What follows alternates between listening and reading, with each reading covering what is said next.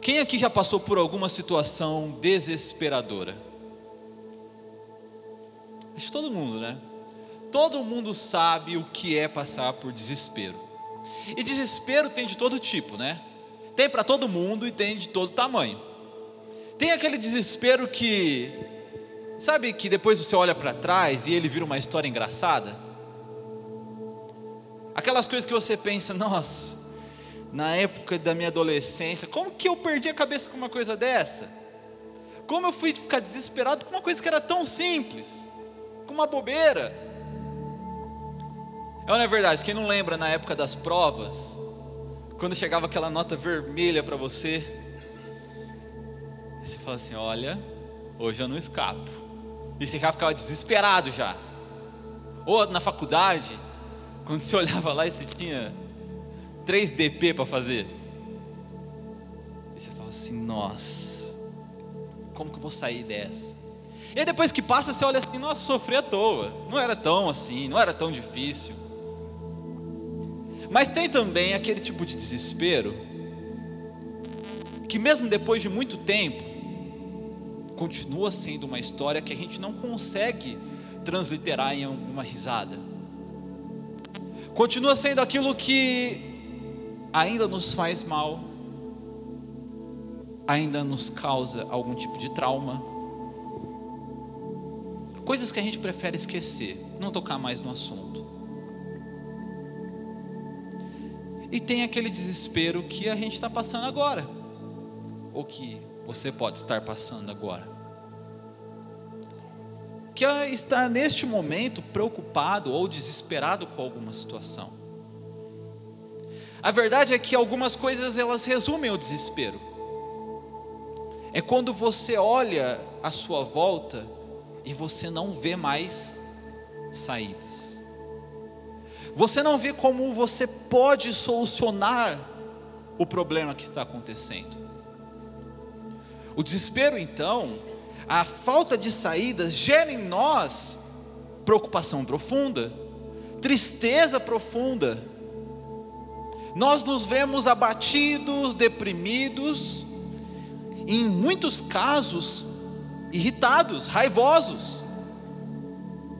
Não é difícil nós encontrarmos uma pessoa desesperada que também está cheia de ódio, de raiva. É uma explosão de emoção porque nós não enxergamos mais a saída para aquele problema. Nós nos vemos tão imersos dentro daquilo, tão presos dentro daquela situação, que a gente parece que está até com a vista embaçada.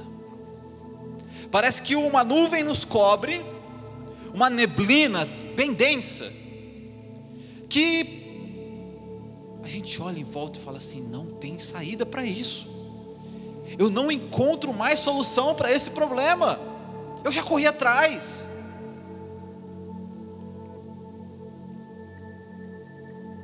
Isso é estar desesperado. Sabe, eu teve uma vez que eu fiquei bem desesperado. Eu estava pensando várias vezes, uma que seria preocupante e ao mesmo tempo uma história que ficou engraçada depois. Eu estava na Itália e eu troquei de aparelho de telefone e o meu aplicativo do banco lá da Europa não não configurava no telefone novo por nada. E tudo que eu tinha na carteira, gente, era esse cartão do banco. Era uma coisa que eu tinha. E não configurava, não configurava, não configurava, e eu tinha que pagar minhas contas e eu fui ficando desesperado.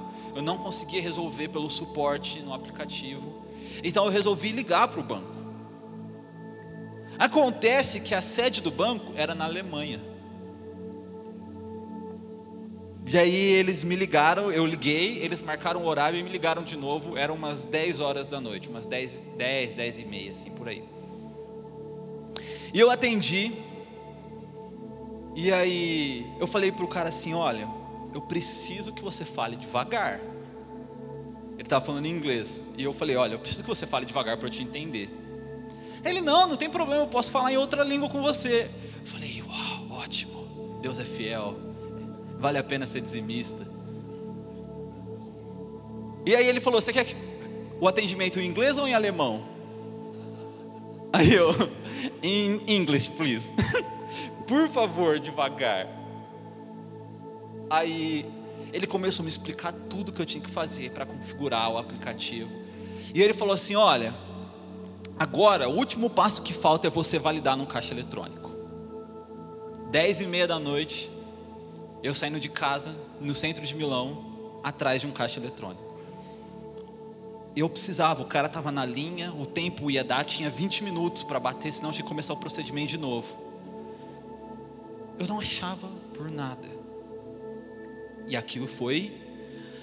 Eu falei, gente, olha, e eu andando, e aí eu comecei a me perder dentro do, do centro, e eu falei assim, gente, eu nunca mais vou voltar para minha casa. Eu não acho esse caixa eletrônico, eu não acho um banco que seja igual ao meu. Eu olhava as plaquinhas com o meu cartão. Eu fui andando, andando, andando, andando, andando, andando, e me perdendo e ficando desesperado. E você começa a não ver saída, você começa a perder o fôlego, você começa a pensar todas aquelas coisas. Eu não vou voltar mais vou virar mendigo. Eu tô, já era, acabou.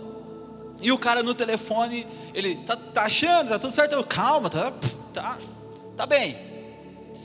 Aí por fim, no momento assim, ápice do desespero, eu vi um caixa eletrônico de outro banco. Eu falei, olha, Deus, o Senhor vai transformar agora esse banco no meu.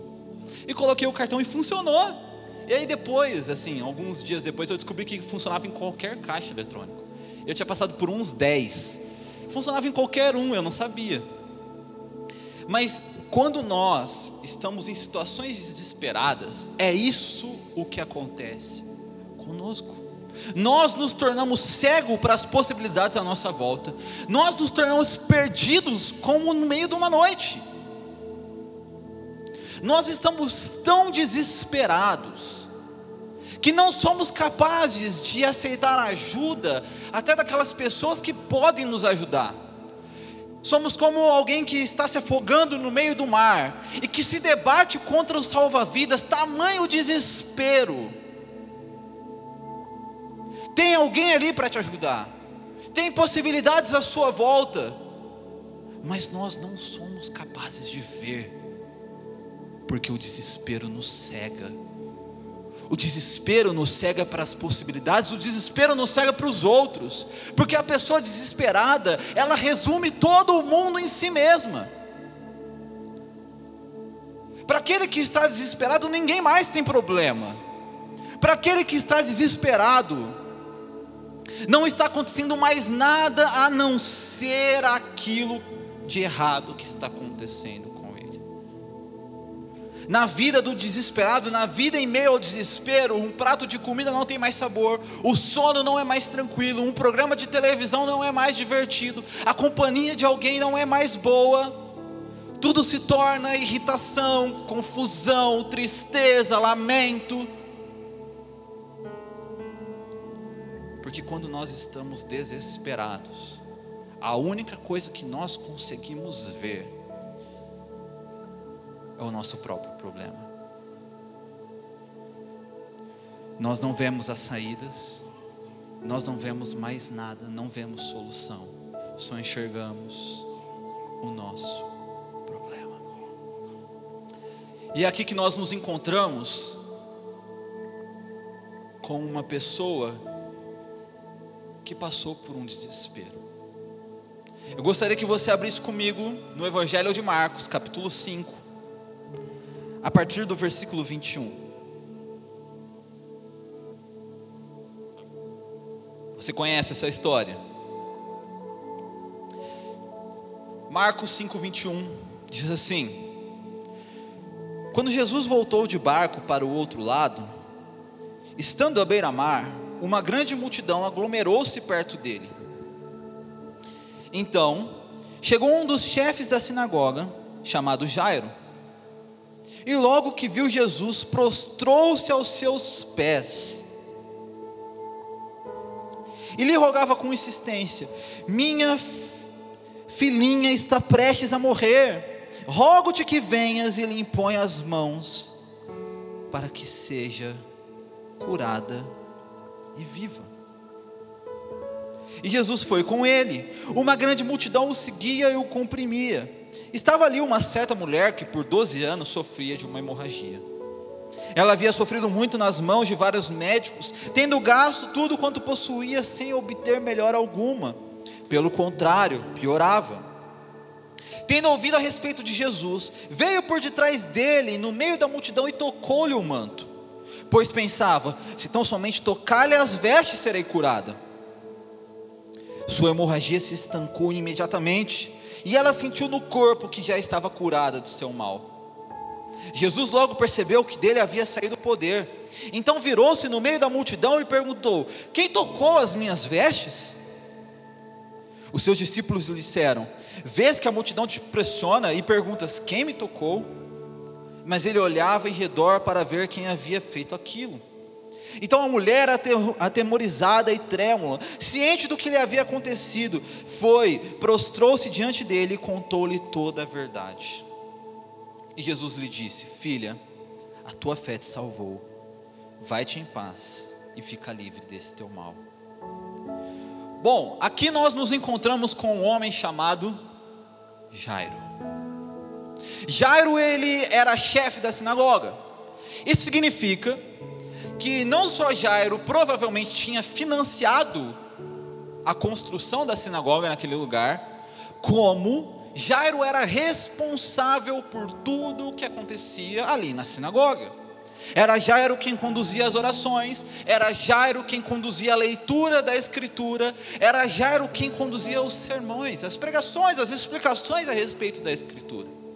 Era Jairo quem escolhia os homens que iriam falar, os homens que iriam levantar suas opiniões, as suas explicações. Era Jairo quem escolhia aqueles que iriam orar depois. Esse é Jairo, alguém muito bem sucedido, alguém o qual as pessoas conhecem o nome, alguém de uma fé robusta, um super religioso, alguém que a vida ia tudo muito bem. Jairo vivia uma vida muito boa. Ele tinha status social, ele era bem relacionado. Você vai ver na continuação do texto que Jairo tinha pessoas para tocar e chorar na casa dele. Ele tinha pessoas à sua volta. E Jairo tinha uma filha. E a Bíblia vai nos ensinar que era filha única de Jairo. Ela tinha por volta de 12 anos. E quem sabe o que é ser filho único, sabe o que é ser precioso para alguém. Filho único e filho mais novo. é ou não é verdade? O caçula e o, e o filho único, eles sabem o que é ser o filhinho do papai. Estou falando porque minha irmã não está aqui. Eles sabem o que é ser a preciosidade do Pai. Pensa a filha de Jairo.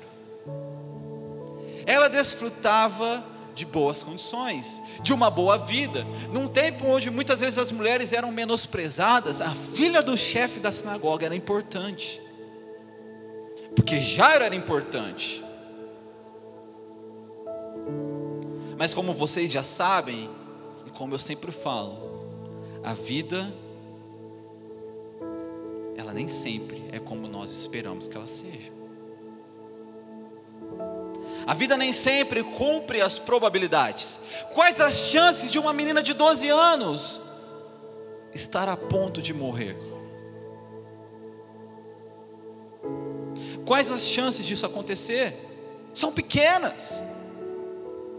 Não é algo natural que uma criança de 12 anos adoeça até a morte. Mas a vida não respeita probabilidades. E justamente porque a vida não respeita probabilidades é que ela é linda e ao mesmo tempo assustadora. E quando ela nos assusta assim, ela nos coloca em desespero. Sabe, Jairo era alguém que estava desesperado. E eu vou te dizer o porquê. Porque Jairo, este homem da alta sociedade, este homem que era bem relacionado, que tinha boas condições financeiras, que tinha acesso aos melhores tratamentos, que era bem visto diante do povo e que era visto como um grande homem espiritual, ele se jogou aos pés de Jesus. Sabe, Jairo, ele era um fariseu. E se você voltar no Evangelho de Marcos, no capítulo 2 e no capítulo 3 especialmente, você vai ver o que Jairo ouviu a respeito de Jesus. O que os fariseus ouviam a respeito de Jesus. Como essa mulher que nós falamos semana passada ouviu grandes coisas a respeito de Jesus, Jairo também havia ouvido grandes coisas, havia escutado grandes coisas a respeito de Jesus. Ele havia escutado que Jesus se dizia o próprio Deus, mas que era mentiroso. Ele havia escutado que Jesus quebrava a lei sagrada do sábado. Os seus discípulos colhiam no sábado. Jesus curava no sábado. No capítulo 3, os fariseus questionam Jesus e dizem que Jesus expulsa demônios pelo poder de demônios. A conversa entre os fariseus, a conversa das quais Jairo participava, é que Jesus era endemoniado. O que Jairo ouvia falar nas suas rodas, nas suas amizades altamente espirituais, altamente religiosas, eram blasfêmias, eram pecados contra o Cristo.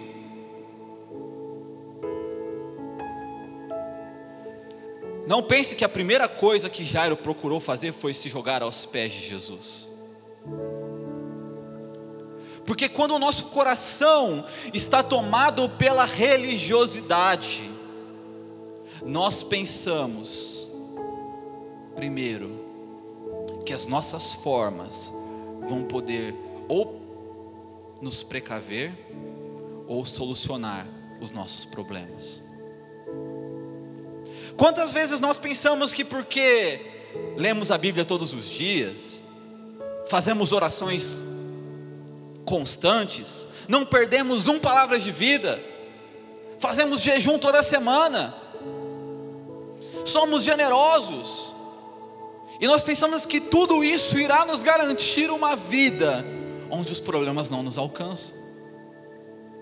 Na verdade, esse era o próprio pensamento farisaico, que as suas obras garantiam que eles não iriam passar pelos problemas que os outros passavam. E é por isso que eles identificavam no meio das pessoas, pessoas que estavam passando por problemas, como menos espirituais. E não é exatamente isso que a gente faz, especialmente quando a nossa vida está boa. Nós olhamos e falamos assim: ó, ah lá, Fulano está passando por isso também, certeza que é pecado. Certeza que isso aí é. fez coisa errada. A mão de Deus está pesando.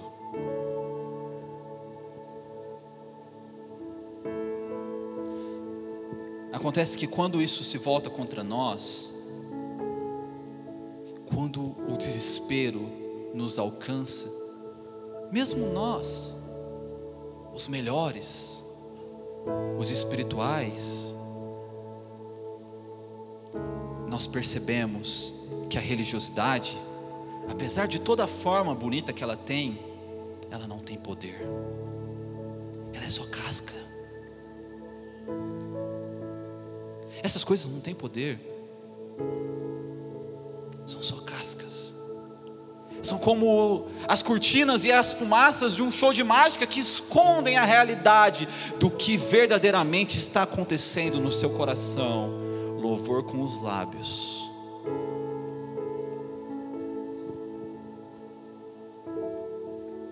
É isso que a religiosidade, faz.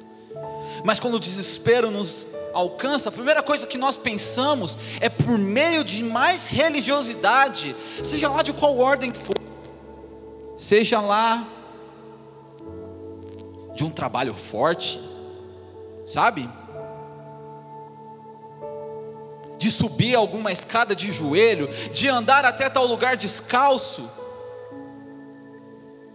de pedir um benzimento, de tomar um passe.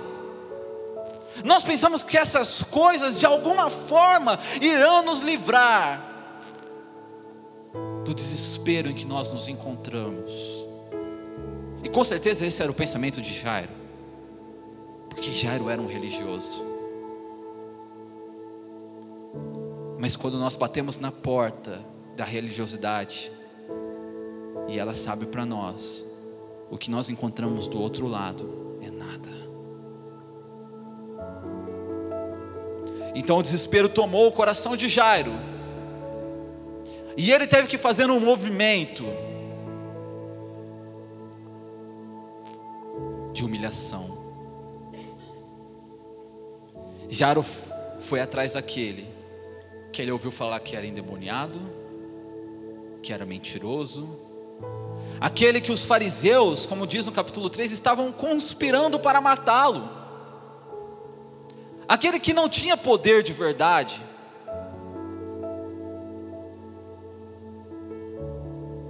porque quando nós não temos mais saídas, é que nós cumprimos aquela frase famosa, né?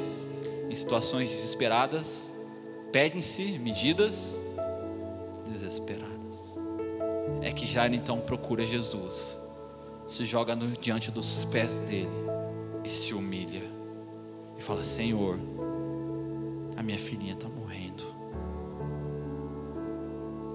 Ela está morrendo. Eu preciso que você vá até a minha casa. Eu preciso que o Senhor entre na minha casa, eu preciso que o Senhor quebre tudo aquilo que eu construí, achando que isso seria a segurança que eu precisava. E sabe o que é mais interessante? A postura de Jesus ao se encontrar com Jairo. A primeira coisa que nós vemos é que Jesus ele não é vingativo, ele não é aproveitador. Porque preste atenção, quando nós estamos passando por desespero, as pessoas aproveitadoras se aproximam de nós. Porque sabem que você vai aceitar e topar qualquer coisa. Elas abusam de nós em meio às nossas dificuldades. Mas Jesus não é assim. Jesus é confiável. Quando Jairo se joga aos pés dele, Jesus não pisa em Jairo e fala: Me chama de endemoniado agora? Não era isso que você falava, Jairo?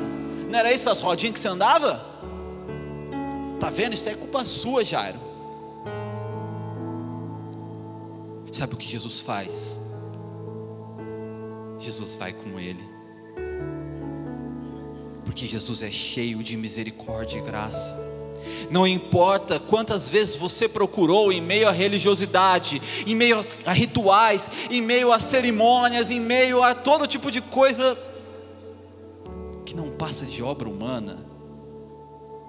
Se você se jogar diante de Jesus essa noite, Ele vai com você. Mas havia mais a ser feito.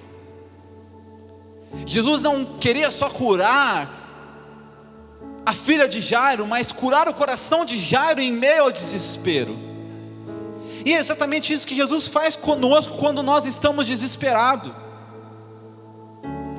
Jesus ele começa a caminhar conosco e nos mostrar, em segundo lugar, não só que ele não é vingativo, mas que o mundo não gira à nossa volta. Sabe, enquanto Jesus estava indo para a casa de Jairo, uma mulher que diferente de Jairo, não era conhecido por seu nome, que diferente de Jairo não tinha bens financeiros, que diferente de Jairo não era vista, bem vista na comunidade, não tinha bons status espirituais. Alguém que para Jairo era desprezível. E a primeira coisa que Jesus mostra, ao parar, é que, apesar de ele não menosprezar os nossos problemas, Ele nos lembra que à nossa volta há mais pessoas que também sofrem. Estar passando por dificuldade, estar passando por problemas, não te dá o direito de pisar em quem está à sua volta. Você não é a única pessoa do mundo. Você consegue olhar para o lado? Agora, estou falando, pode olhar. Você consegue olhar para o lado? Você consegue ver só aqui quantas pessoas tem? Agora você consegue imaginar o que essas pessoas passam? para você achar que você é a única florzinha no gramado de Jesus. A primeira coisa que Jesus está mostrando e curando o Jairo ali, em meio ao seu desespero, é: Jairo, existe mais para além do seu problema. Existe um mundo além das suas dificuldades e você precisa enxergá-lo. Existem pessoas que talvez estejam sofrendo mais que você, Jairo porque você está sofrendo há pouco tempo, mas essa mulher está sofrendo todo o tempo que você aproveitou com a sua filha, ela está sofrendo de dor. Todo o momento que você esteve alegre com a sua família, essa mulher esteve sofrendo nas mãos de várias pessoas. Durante esses 12 anos que sua filha tem de alegria, essa mulher teve 12 anos de tristeza. Não é agora que você vai pensar que isso acontece com você. Olha a sua volta. Talvez, enquanto você está caminhando com Jesus, e enquanto Jesus está resolvendo a sua vida, tenham mais pessoas à sua volta que não têm nome e que precisam ser reconhecidas em meio aos seus problemas e dificuldades. Que precisam encontrar enquanto você anda com Jesus pelo caminho, encontrar paciência, encontrar atenção. Você não é a única pessoa que existe. Jesus está mostrando para Jairo justamente isso. Depois, no versículo 33, diz assim: enquanto ele ainda falava, enquanto Jesus ainda falava com essa mulher, chegaram pessoas da casa do chefe da sinagoga a que disseram: A tua filha já morreu por que ainda incomodas o mestre? Percebendo isso, Jesus disse ao chefe da sinagoga: Não temas, crê somente. E não permitiu que o acompanhassem, com exceção de Pedro, Tiago e João, irmão de Tiago.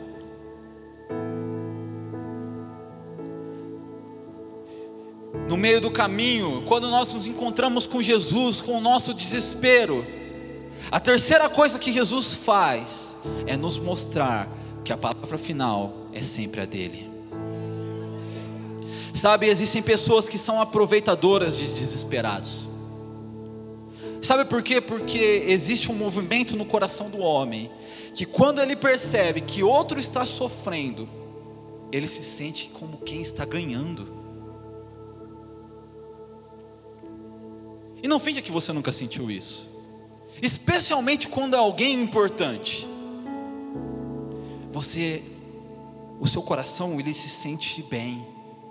Você fala assim, bom, minha vida não está boa, mas aquela pessoa importante lá está tudo destruída também. É ou não é verdade? É feio, a gente não assume isso, mas a gente sente. Porque existem aproveitadores que não pensam duas vezes em chegar em nós e dar uma notícia de qualquer forma. E é aqui que você distingue um amigo de alguém que não é. Não é somente por dizer a verdade, mas por como ele diz. Porque amigos não dizem a verdade para te destruir, mas eles procuram uma forma de te dizer sim a verdade, mas para estar com você. Onde já se viu chegar no meio daquela andança, no meio da multidão, e dizer: Ô Jairo, então, pode deixar Jesus embora, sua filha está morta. Mas Jesus nos mostra que a palavra final é sempre a dele. mesmo em meio ao seu desespero, mesmo quando você não vê mais saída, mesmo quando as notícias que chegam para você são verdadeiras e são destruidoras, Jesus olha e fala assim: calma, não temas, crê somente. Eu não disse que eu ia com você, Jairo. Não ouça a voz daqueles que não podem pôr um ponto final na história. Só eu é que posso dizer quando acabou. E como alguém importante disse, só acaba quando acaba. Então eles continuam caminhando. E quando eles chegaram à casa do chefe da sinagoga, Jesus viu o alvoroço dos que choravam e lamentavam muito. E entrando, disse-lhes: Por que fazeis alvoroço e chorais? A menina não está morta, mas dormindo. E começaram a rir dele. Meus irmãos, cuidado com quem te acompanha em meio aos seus problemas. Essas pessoas começaram a rir.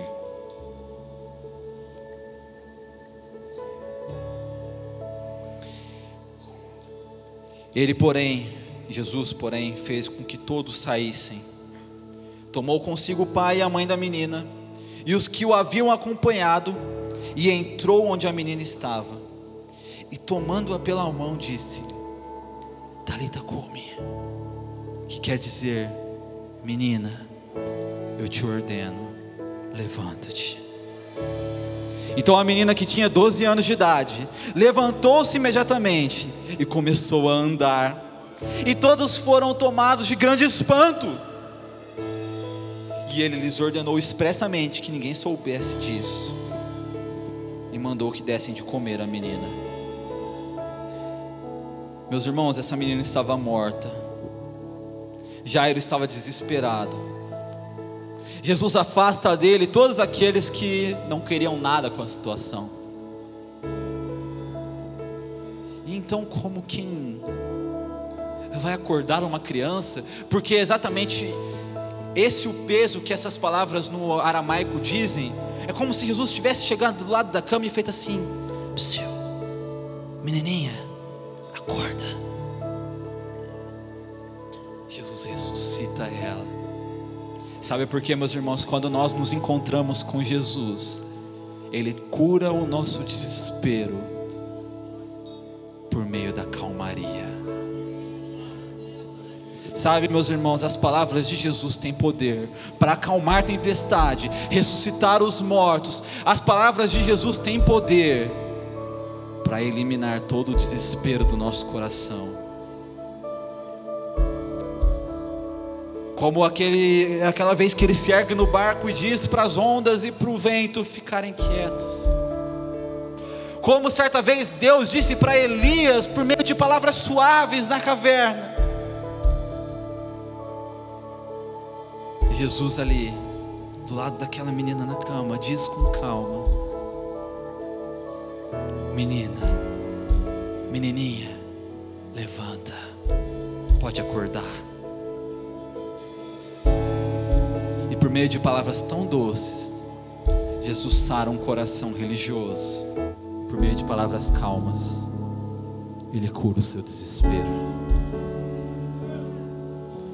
Porque você está desesperado, você não vê saídas, mas o Mestre nosso Senhor, Ele tem portas que nunca foram abertas, porque nem mesmo os portões da morte são capazes de parar as palavras de Jesus.